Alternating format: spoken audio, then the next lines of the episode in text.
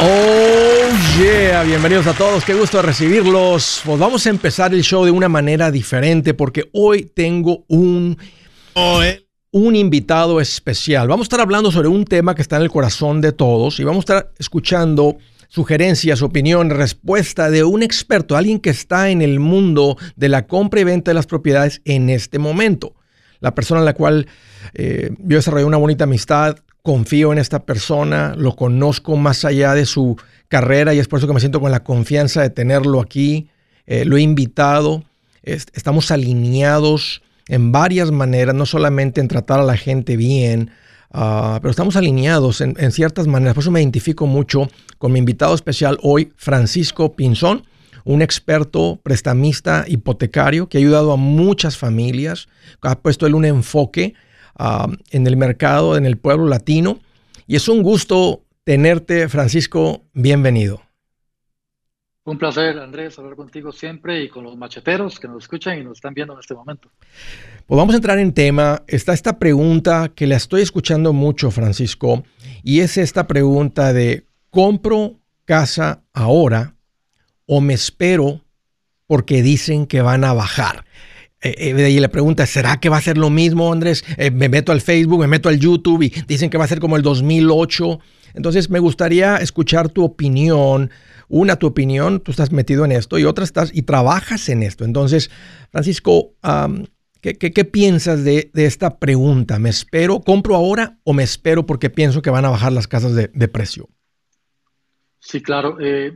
No solamente a ti, todo el mundo me llama, clientes. Sí llamando porque hoy día en Facebook mucha gente son expertos, según ellos, ¿verdad? Y se oye de todo. Mira, primero que nada, dos cosas. No van a bajar las casas en este momento, ni muy pronto, ni tampoco los intereses. Que son dos cosas que van mano a mano. Entonces, mucha gente está esperanzada o diciendo, voy a comprar casa ahora cuando bajen los intereses, o voy a comprar voy a esperar a que bajen los precios de las casas. Y realmente, Andrés, los precios no están bajando. Los precios se están manteniendo y los intereses van a estar así por un buen tiempo. Una subida de intereses eh, algo fuerte para la gente que nunca pusieron atención cómo estaban los intereses anteriormente, hace años, 10 años, 15 años atrás. Realmente se escandalizan por cómo están en este momento, pero realmente es el, interés que está en este momento es lo normal y los precios de la casa no están bajando. Escuchen esto.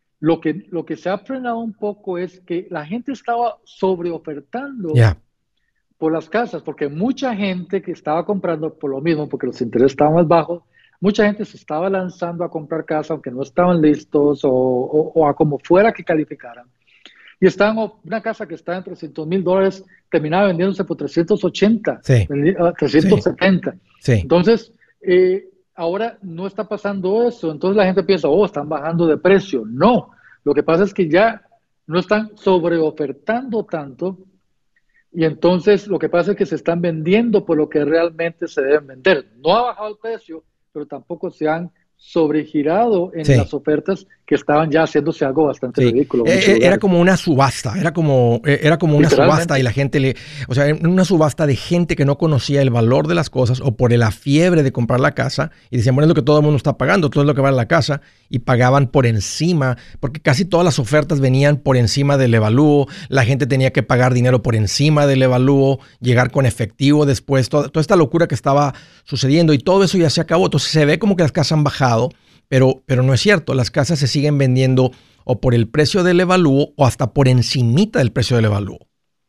Pero, o sea, tal vez a 310 y no a 360, 370 como se estaban vendiendo anteriormente.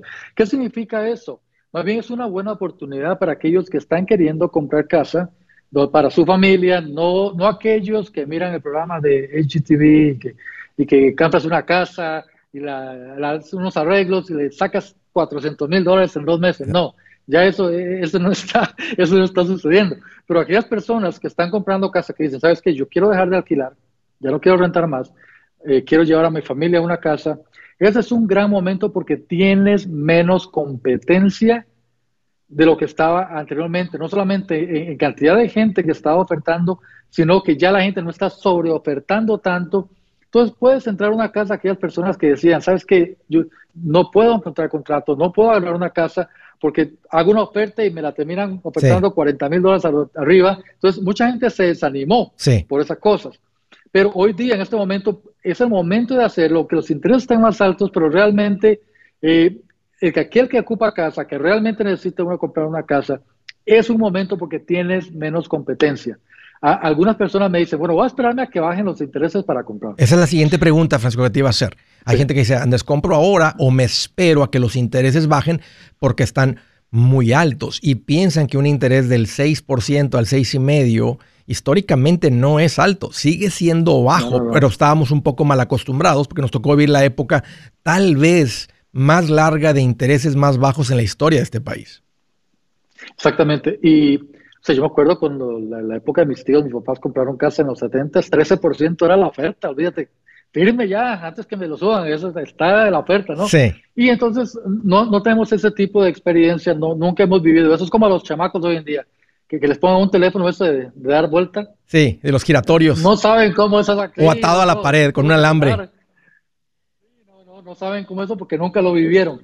Entonces, es lo mismo, el interés 6%, 6,5% es un interés normal en los Estados Unidos, pero nos mal acostumbramos al 3%, al 4%, porque hubo una época en que sucedió eso. No puedo decir que en un futuro no vayan a pasar un bajón de intereses, pero no se sabe cuándo o cómo. Y muchas veces viene atado de una catástrofe, ¿verdad? Recuerde que el 9-11 causó una baja de intereses, todo el mundo empezó a comprar. Eh, ahora la pandemia también causó eso. Entonces, muchas veces viene al lado de algo que no es muy bueno, que hay un bajón de intereses. Pero ¿qué tal si compras ahora? En un futuro, digamos que hay un bajón de intereses, puedes refinanciar. Sí. Pero si te esperas a que bajen, vas a, te vas a hacer viejo. es como, es como, es como el que compró una casa en el 2005. En ese momento, en el 2008, hubiéramos dicho que, que, que, no qué tonto, pero qué mala onda que a él le tocó comprar en el 2005 y ahora la casa vale menos. En los lugares donde bajaron, en San Antonio, en Texas, en muchos otros estados no bajaron, pero en los lugares que sí dicen, wow, compró en el 2006 en el punto más alto.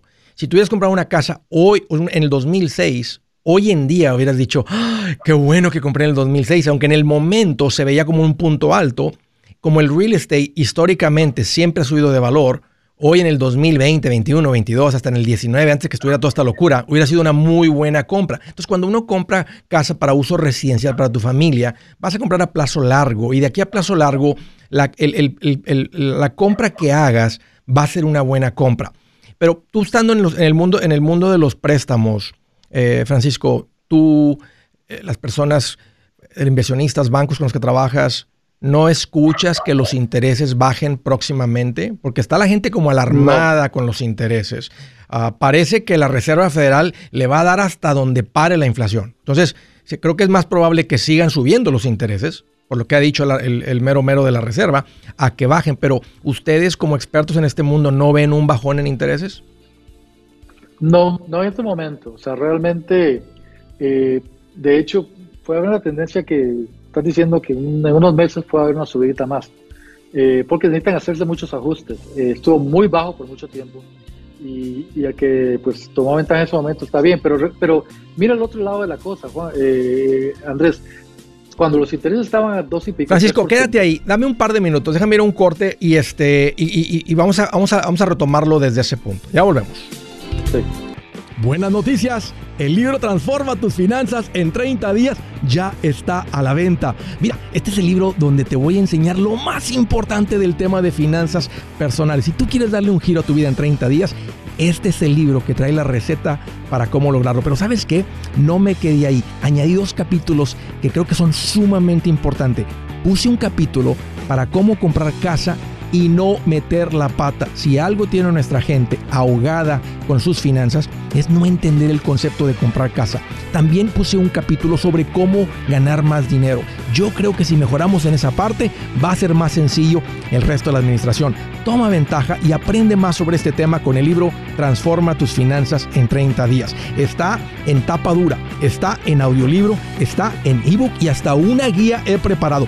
Toda la información la encuentras en mi página andresgutierrez.com. andresgutierrez.com. Si es hora de vender la casa, yo les recomiendo que contraten un corredor, un realtor, un profesional. Mire, las estadísticas muestran que cuando contratas un profesional, tu casa se vende por más. Pero cuando digo profesional, no estoy hablando de tu cuñado ni de tu vecino, y mucho menos de la tía Chencha que acaba de recibir su licencia. No pongas tu casa, que para muchos son miles y cientos de miles de dólares en manos de cualquiera.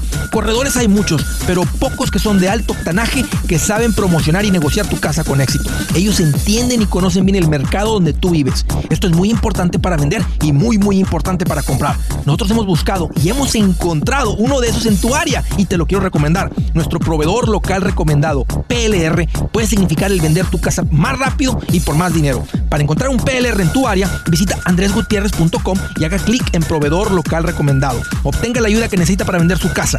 Vaya hoy mismo a andresgutierrez.com y haga clic en proveedor local recomendado.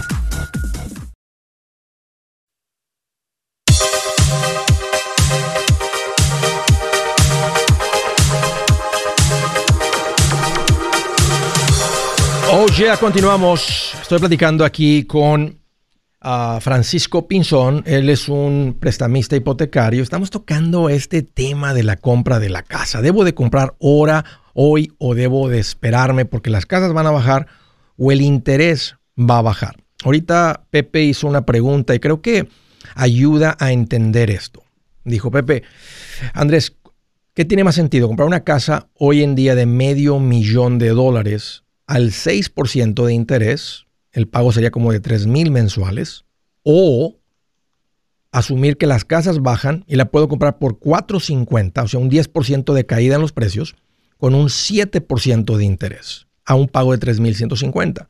Y creo que ahí mismo se responde que el impacto del interés más alto es mayor, te va a costar más que comprar la casa a un precio antes de que caigan a una cosa de esas, asumiendo que va a caer el precio de las casas un 10%, que hasta ahorita ni los analistas ni, las, ni, ni, el mercado lo ha visto. Lo que ya lo explicó Francisco, que donde se han visto ya cayeron las casas, es la gente que estaba tratando de vender al precio que vendió el vecino hace tres meses, cuando todo el mundo estaba apostando como si fuera una, una subasta.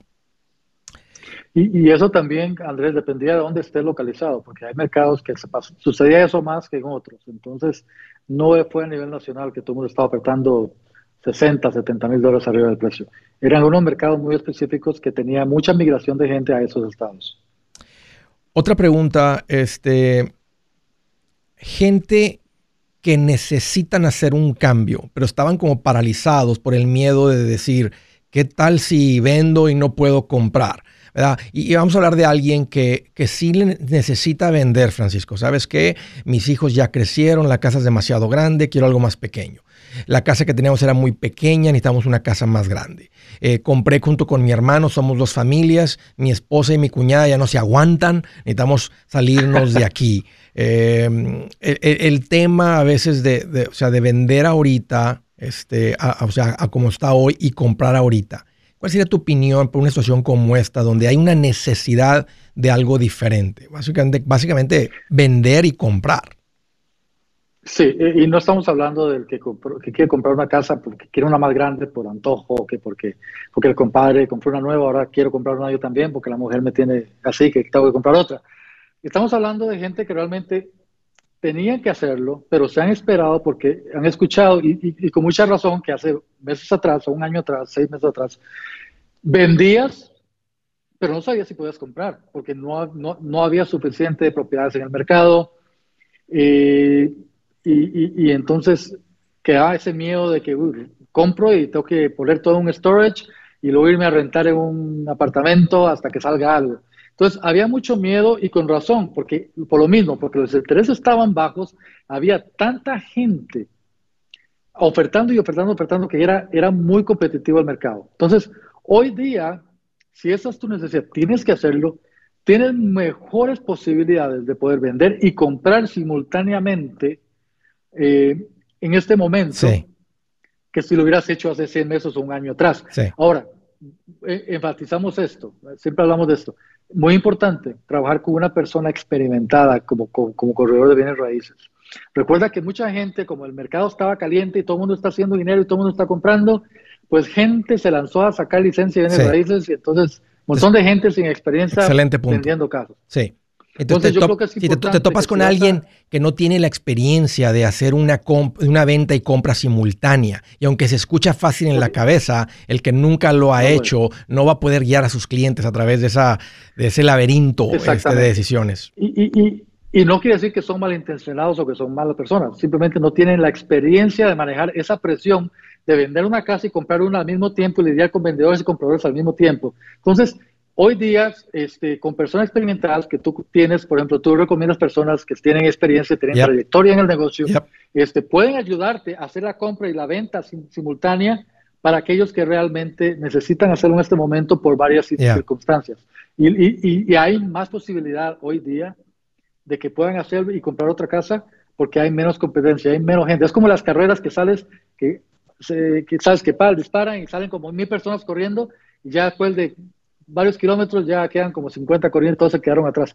Es lo que, está, lo que va a pasar en este momento. Mucha gente se quedó atrás y es el momento de poder comprar. Ese es un sector, la mayoría de la gente del pueblo latino no ha comprado casa y quiere comprar casa. Entonces ya hablamos que si tiene sentido esperar o comprar hoy y creo y la opinión es comprar hoy, ah, porque los intereses esperan que vayan a subir y el inventario es tan bajo, pero tan bajo, ha crecido porque ya no se están vendiendo como se vendían antes y tal vez vuelve un mercado normal Ahora, eh, una estadística que me causó mucha, mucho este, asombro, Francisco, es que el 50% de las casas hoy en día tienen una hipoteca debajo del 3.5% y casi el 87, 88 están debajo del 4.5. Imagínate a alguien ahí con una hipoteca del 3.5 ¿Tú crees que él va a vender ahorita, ir a comprar al interés dos puntos, tres puntos más arriba? Entonces, lo que, eso hace es que causa escasez, hace que menos gente venda. Y mientras haya escasez, más compradores que vendedores, los precios de las casas no van a,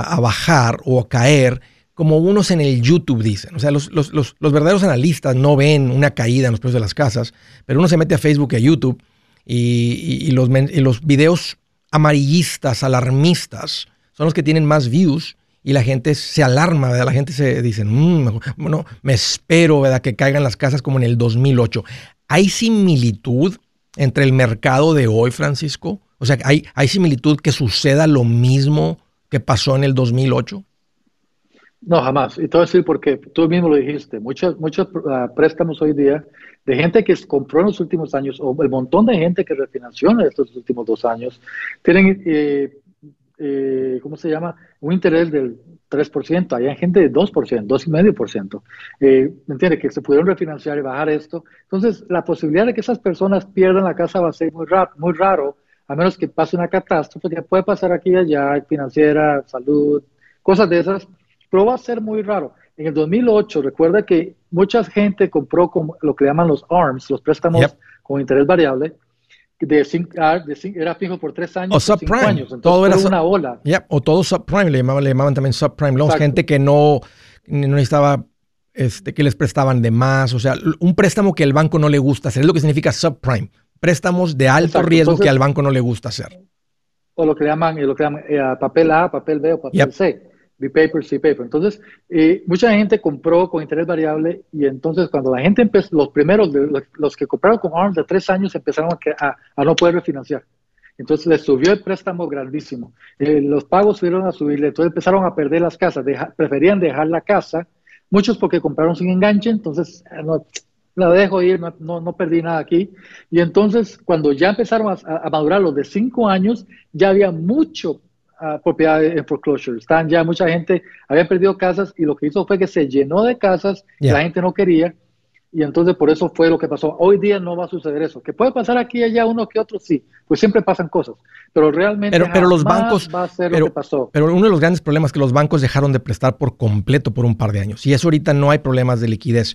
Nos quedan como dos minutos, Francisco. Quiero hacer una transición para las personas que son macheteros, siguen este show, se han estabilizado. Hay mucha gente que tiene poquito tiempo escuchando el show y terminan con alguien de tu equipo, con uno de los PRs. ¿Qué es lo que se toma, Francisco, para calificar? Porque mucha gente llega sin estar preparado. O sea, unos cuantos puntos. ¿Cuáles son las claves para que tú como prestamista hipotecario les digas, aprobado, ve y mete una oferta en la casa, este préstamo ya está listo? ¿Qué es lo que se toma? Mira, los últimos dos años de impuestos para ver cuánto ha ganado. Si es W2 es muy fácil porque ya se sabe lo que ganó. Si es una persona que trabaja por cuenta propia, subcontratista, tenemos que hacer un promedio de lo que ganó ya libre de gastos en los últimos dos años. Obviamente, historial de trabajo los últimos dos años. Un historial crediticio, bien, que pague las cuentas a tiempo. Obviamente, si entre menos deuda tengas, mejor todavía. Y que tengas un enganche y un poquito, de dinero extra para lo que es el el dinero de emergencias. Muchas de las familias tienen, tienen ITIN, a veces no hay un historial crediticio. Este, hablas de la renta. Eh, nos quedan unos cuantos segundos. ¿Cómo que, este, ¿Cuál es el consejo ahí? La renta tiene que ser verificable. O sea, si, si la persona renta un apartamento con, que, con contrato, se puede hacer una verificación de empleo. Si le pagas a alguien la renta, pero le pagas cash, el cash no se puede verificar. ¿Qué puedo hacer yo ahí?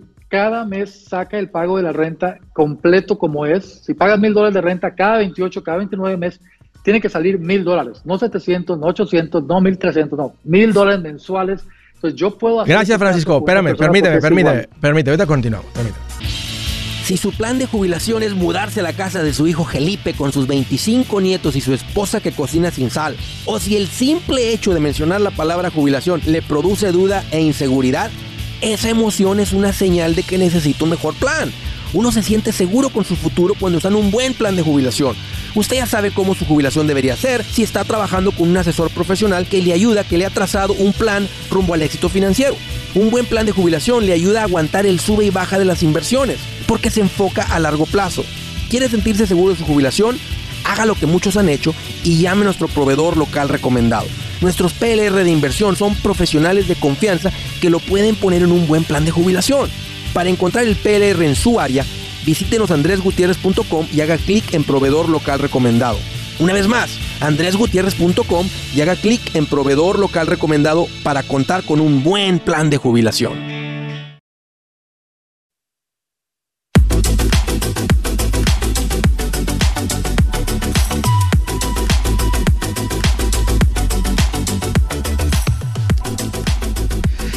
Estoy platicando con Francisco Pinzón, un prestamista hipotecario, sobre el tema de las casas, un tema sumamente importante donde la gente está preguntando, diciendo, ¿compro ahora o me espero porque van a bajar? ¿Compro ahora o me espero porque los intereses deben de bajar? Están muy altos, tienen que estar como estaban antes.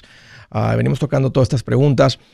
Para continuar con, eh, varias preguntas buenas ahí en el corte eh, sobre cómo pagar la renta en el caso de que alguien tenga en este país que esté haciendo las cosas correctas con su creación de impuestos, pero no hay crédito, han comprado todo en cash, no tienen deudas, tienen ahorros, podrían juntar el dinero para el, enganche, los costos de cierre, todo, pero no hay un historial crediticio. Estaba explicando Francisco cómo pagar la renta para que se use como un crédito alterno si el banco puede verificar que tú eres responsable con el pago de tu renta, se puede utilizar eso para que seas digno del crédito y ver que realmente eres responsable al hacer pagos mensuales. Ah, Francisco, estabas diciendo, bueno, más dilo así de manera rapidita, cuál sería el, porque lo, común va a ser que alguien quiera pagar con efectivo, con money order, este, y eso tú no lo puedes verificar. No, a menos que, eh, sí, porque el money order vas con cash a comprarlo, no se sabe quién lo compró, no hay prueba que yo diga usted lo compró. O sea, no podemos utilizar el video que, de seguridad que usa ahí el lugar para decir que usted fue y lo compró. Entonces, si estás comprando un efectivo o estás pagando un efectivo, saca el dinero, la, cantidad completa de la renta cada el mismo día del mes. No, bueno, puede ser el 28, un día el 29, un día el 30, no importa. Pero que tenga sentido. Si, si, si la renta es mil y tú andabas 500 en la bolsa, no decir, bueno, no vas a sacar 500. No, tienes que sacar los mil porque yo tengo que, esa, esa transacción va a quedar registrada en el estado de cuenta del banco y yo voy utilizar esa transacción para decir, está pagando la renta, pero el, el, el, dueño de la casa solo lo acepta cash. Y aquí está mostrando que cada mes está sacando la cantidad completa. Si ves mil, no saque mil doscientos porque tiene que ir a pagar el teléfono, no. Saque mil y luego saque otros doscientos. Si, si la cantidad es mil, no saque ochocientos porque usted tiene doscientos, no.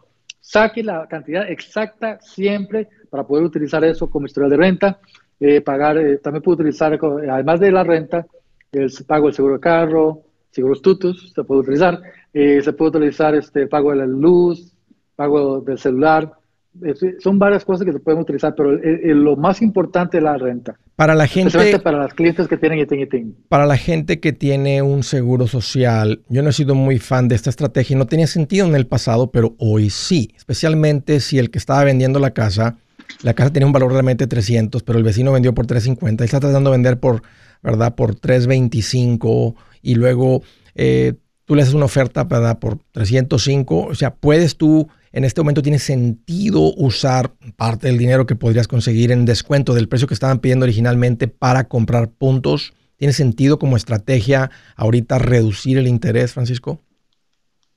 O sea, se puede utilizar lo que tú pensabas dar de enganche, da un poquito menos de enganche. Pues sí. O si bajaste el precio. O, si tienes el, o si tienes, el dinero, o pedirle al que te está vendiendo, ¿verdad? Ayuda en los costos de cierre y que coopere eh, como una, estructuras tu oferta para que el descuento lo ponga él como ayuda este, y tú, el, comprar puntos, el concepto de comprar puntos para reducir el interés.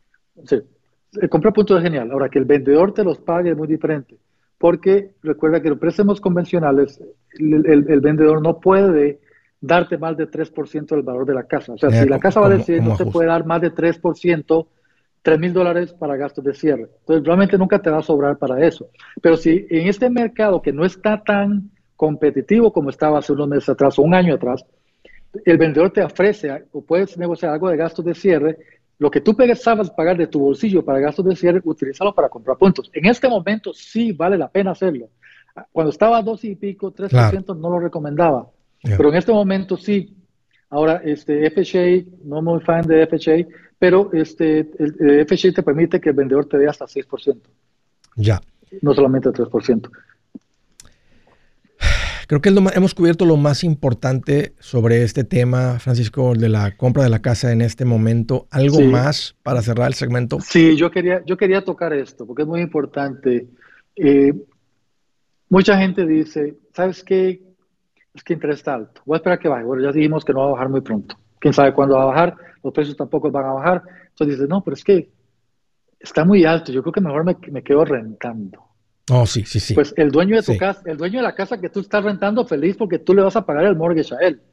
El feliz que tú lo hagas. Entonces, es cuando tú pones las cosas en la balanza y dices, mira, aunque el interés está más alto, pero la casa es mía, estoy metiéndole plusvalía, estoy pagando algo que eventualmente va a ser mío. Yeah versus seguir rentando, que nunca voy a ver eso. Entonces, no importa que el interés está al 6%, 8%, 10%, por lo menos parte de, ese dinero está yendo a principal interés. El 100% de la renta que tú pagues nunca lo vas a volver a ver. Y además la renta sube cada año. Y ahorita, y en este momento cambió de que estaba la demanda, la fiebre por la compra de la casa, ahora se convirtió, como subieron los intereses y muchos compradores se enfriaron, ahora esa, esa fiebre se puso por la renta. Ahorita es difícil encontrar lugares para rentar y la gente se está literalmente peleando. Eh, estoy escuchando de realtors que dicen, bueno, vamos a, vamos a dejar que la gente oferte cuánto es lo máximo que pagarían de renta y se me hizo muy extraño escuchar eso, pero ya lo escuché un par de veces. Tal vez no está en todo el país, pero sin duda, como se enfrió los compradores, están tratando de rentar. Entonces hay fiebre ahora por la renta y va a ser costoso rentar. Porque mira, número uno, recuerda que mucha gente vendió y no pudieron comprar. Tuve que ir a buscar dónde rentar. Ahora pueden comprar, pero mucha gente puede rentar porque no tuvieron opción. Vendieron y no pudieron comprar. Número dos, está aquellas personas que durante el interés que estaba tan bajo compraron propiedades de inversión entonces, la compraron y las alquilaron. Entonces, hay mucho de eso. Los, ah, están haciendo apartamentos nuevos por mucho lugar, porque al ver el precio de las casas que suben, saben que mucha gente no va a poder comprar. Entonces, empezaron a comprar, ves, por todos lados están construyendo apartamentos.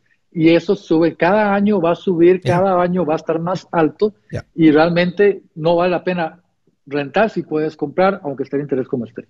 Francisco, te agradezco mucho este tiempo. Creo que hemos cubierto todo. Gracias por tu expertise de traer aquí tu opinión. Este, te lo agradezco. Creo que va a ayudar a muchos que están ahí tratando de decidir. Últimamente, nadie tiene la bola de cristal y uno toma su propia decisión, pero estamos tratando de compartir, ser lo más transparentes, directos, realmente como, como gente de noticias, nomás compartir lo que está realmente sucediendo. Así que te agradezco mucho eh, tu tiempo, Francisco, y este, bueno, seguimos en contacto. Nos vemos aquí pronto de nuevo para seguir ayudando a la gente eh, con esta gran decisión. Así es. Un placer, como siempre, y para cualquier pregunta estamos aquí. Y es un placer siempre ayudar a todos los, macheteros que, que nos escuchan todo el tiempo. Gracias, Francisco. Excelente. Bueno, vamos a, ahora sí vamos a continuar con el show. Si tú tienes alguna pregunta, es el momento de marcar. Ya tengo un par de llamadas esperando, así que vámonos, porque eso se trata este show. Estoy para servirte. De la ciudad de Phoenix, Arizona, Eliazar, qué gusto que llamas. Bienvenido. Buenas tardes, buenas tardes, ¿cómo estás? Pues Eliazar. Encantado de estar aquí en el show. Igual, igual. Qué bueno que llamas. ¿Qué te hace en mente? Eh, mire, eh, aquí en mi, en mi trabajo me, me ofrece, bueno, me están dando 401k. Tengo siete años trabajando aquí en el trabajo y nunca había, yo sabía que me daban 401k, pero nunca me había interesado en, ese tema de cuánto invertía, cuánto me, me igualaban ellos. Eh, y empecé a investigar y hoy eh, me di cuenta que me, me igualan el 6%. Uf, qué bueno. De lo que yo invierta. Muy bueno. Eh, pero la, la pregunta que tenía a mi esposa es, es maestra aquí en, en Phoenix, Arizona.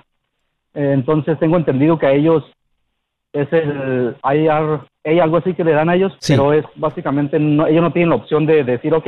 Es una pensión, sí, es una pensión forzada. O sea, a ella le van a quitar como el 7% del cheque, de su cheque.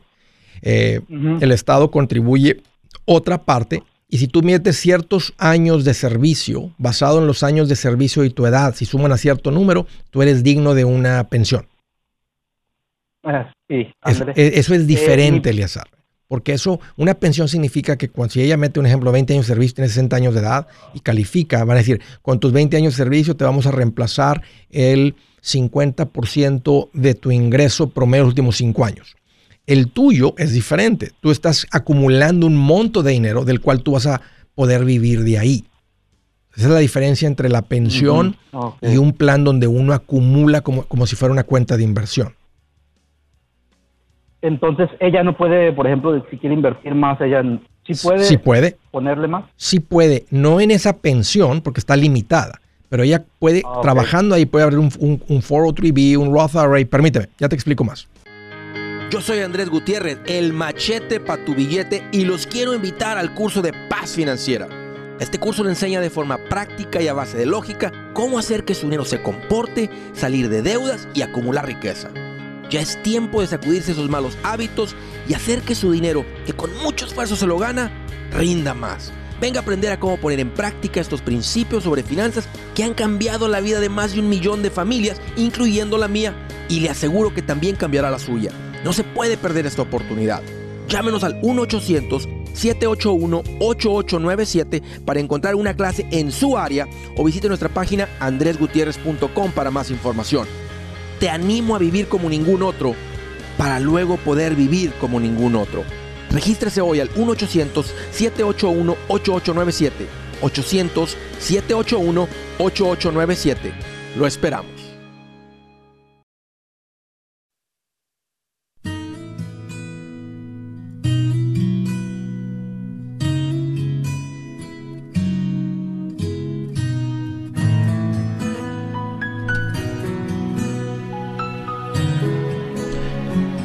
Escritura del día.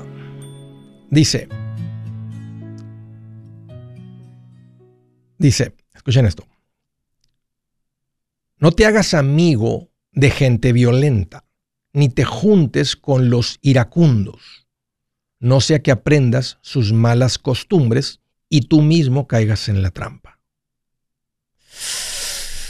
Yo tenía un amigo que era bien peleonero y siempre que andábamos juntos se hacían las este, en todos lados, no sé, en donde anduvieran, cualquier fiestecilla, la escuela, lo que sea, eh, más así, gente peleonera hasta que dejó de ser nuestro amigo por esa razón. Fíjate, te, tuvimos la, creo que fue un regalito de Dios que nos mandó este, sin conocer mucho esta escritura. Júntate con gente violenta, vas a terminar en la cárcel, vas a terminar en problemas, vas a terminar metido con la gente equivocada. Dijo, ni con los iracundos. ¿Cuáles son los iracundos? Los que tal vez no que se vuelvan peleoneros, pero que están siempre enojados, explotan. Si tú ves a alguien que está peleado, así agarra con su papá o con su mamá, y son años, es, más o menos una manera de, describir esas personas. Iracundos, gente que, estalla. Uy. Estaba platicando con Eliazar, me dijo Andrés, fíjate que yo ah, ya este, sé que tengo un 401k, ya voy a empezar a contribuir a él. No lo hice por los primeros 6, 7 años que estoy trabajando ahí, pero ya me di cuenta que, es valioso y lo voy a hacer. Mi esposa trabaja en el distrito escolar y tiene acceso a una pensión. La pregunta es, ¿puede ella invertir más?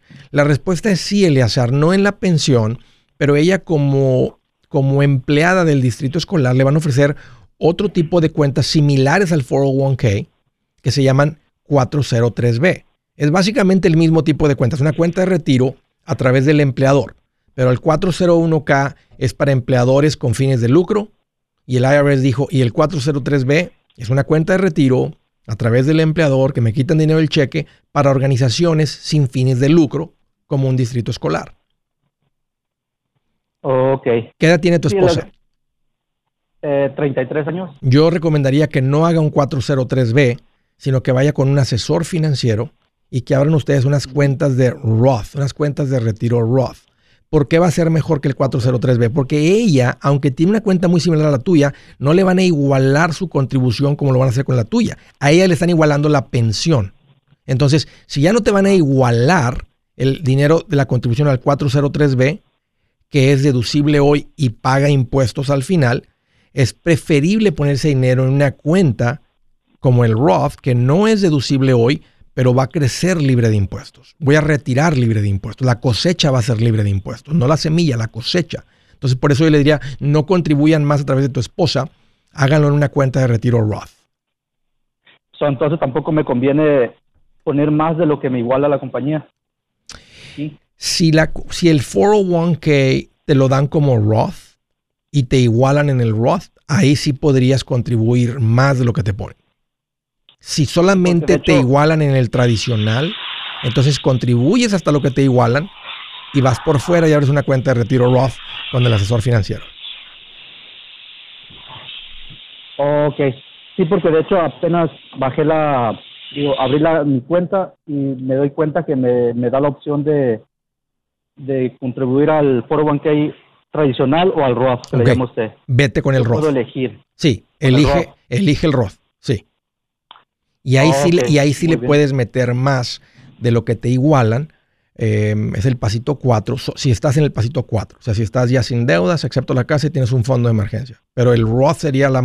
y sabes qué, eh, podrían, sí me gusta la idea que tengan acceso a un asesor financiero, porque también si tienen hijos, los fondos universitarios, las cuentas no de retiro, pero si no hubiera necesidad de eso, que sé que sí lo hay por su edad, podrían contribuir más al Roth. Lo que, lo que iban a ahorrar a nombre de tu esposa, lo podrían poner en el 401k Roth, porque tú tienes acceso a, contribuir ah, como hasta 20, 21 mil dólares. Entonces, tu contribución, lo que te igualan, más lo que tú pondrías en el Roth, más lo que ella pondría en el Roth, podría entrar ahí en el Roth 401k. Y también estoy asumiendo que es una buena cuenta de 401k con buenos fondos. Con el asesor financiero, pues ellos tienen acceso a todos los fondos, por eso tiene sentido a veces, o sea, tomas ventaja del 401k hasta lo que te igualan y cuando hacemos el Roth por fuera y otro tipo de cuentas, el fondo universitario, cuentas no de retiro. O sea, de todas maneras hay mucho valor en tener al asesor financiero. Una porque te va guiando y te va enseñando los fondos, las cuentas, lo mejor para ustedes, cómo se ganen los ingresos. Em, pero el 401k Roth es muy buena cuenta, Eleazar. Ok, entonces también tengo entendido que también puedo yo elegir invertir agresivo, moderado o conservador. Exacto. Ni conservador ni moderado. Tienes que estar en las cuentas, en los, las, cuando me, cuando me escuchas a mí hablar de fondos en acciones, estamos hablando de fondos en acciones en crecimiento, growth stock. Estamos hablando de agresivo significa que es compañías pequeñas, pero va a ser una combinación de, de compañías grandes, medianas, chicas, internacional. Dentro de ese 401k te dan las opciones. Entonces, más revisa eso y no, no quieres estar en, en riesgo medio. Riesgo medio no va a crecer como riesgo de crecimiento, riesgo acelerado. O sea, quieres estar en las, en las acciones, las compañías que están creciendo, no las que se están tratando de conservar. Oye, gracias por la llamada, un gusto platicar contigo. De la ciudad de Liberal, Kansas. Hola Elizabeth, qué gusto que llamas, bienvenida. Hola Andrés, buenas. ¿Cómo estás? Bueno, pues estoy aquí más contento que cuando se va la luz en tu casa y vuelve. En la noche. Bien feliz. Dime, ¿qué traes en mente? Mira, nosotros compramos casa en el 2019. pero este la, la verdad es que no, pues nos convencieron por comprarla con intereses variables. No fue el, al, y en ese momento nos lo dieron al, al 6%, pero nos dijeron que los primeros cuatro años nos iban a dejar al 6%. Después de cuatro años, el interés pudiera que subiera o pues, Oh, oh. Se está bajaban el interés. ok, entonces después es fijo por cuatro años, lo que se llama un 4-1 arm. O sea, es fijo por cuatro años y después empieza a variar. Así es.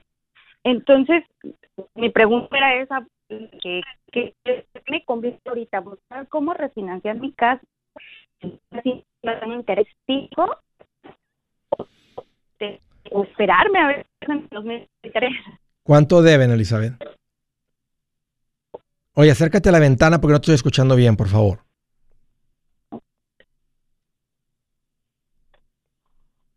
Acércate a la ventana, Elizabeth. Acércate a un lugar donde te escuche bien porque no te, no te escucha la señal. Y si no, voy a responder tu pregunta. Ok, ¿ya me escuchas?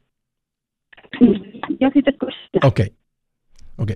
Entonces, ¿es mejor refinanciar? Tu pregunta es refinanciar ahorita o esperarte y te pregunté cuánto deben en la casa. 80 mil, ¿Cuál es el ingreso entre tú y tu marido? mm, como mil, no, 3.500. 3.500, ¿por qué?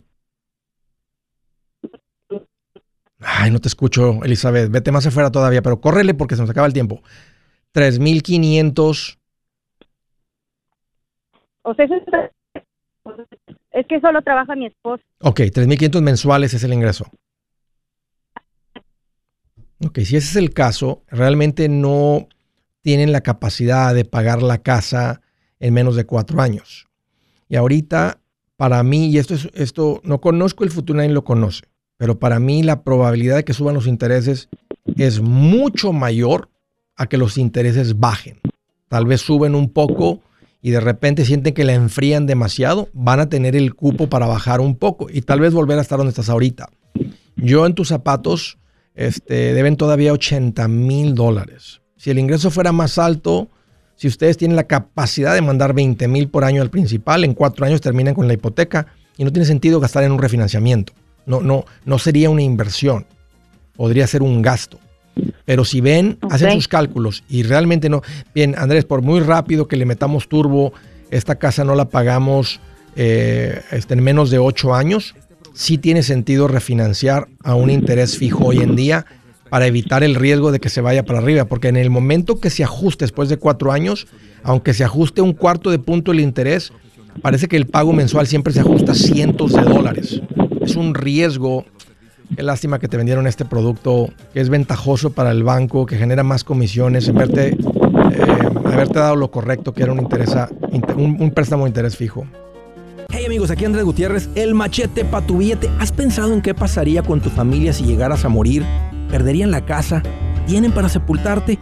¿Tienen para mantener las luces prendidas, el agua corriendo, comida en el refrigerador? ¿O tienen que vender tamales y llamarle a un locutor para ver si les ayuda con una colecta?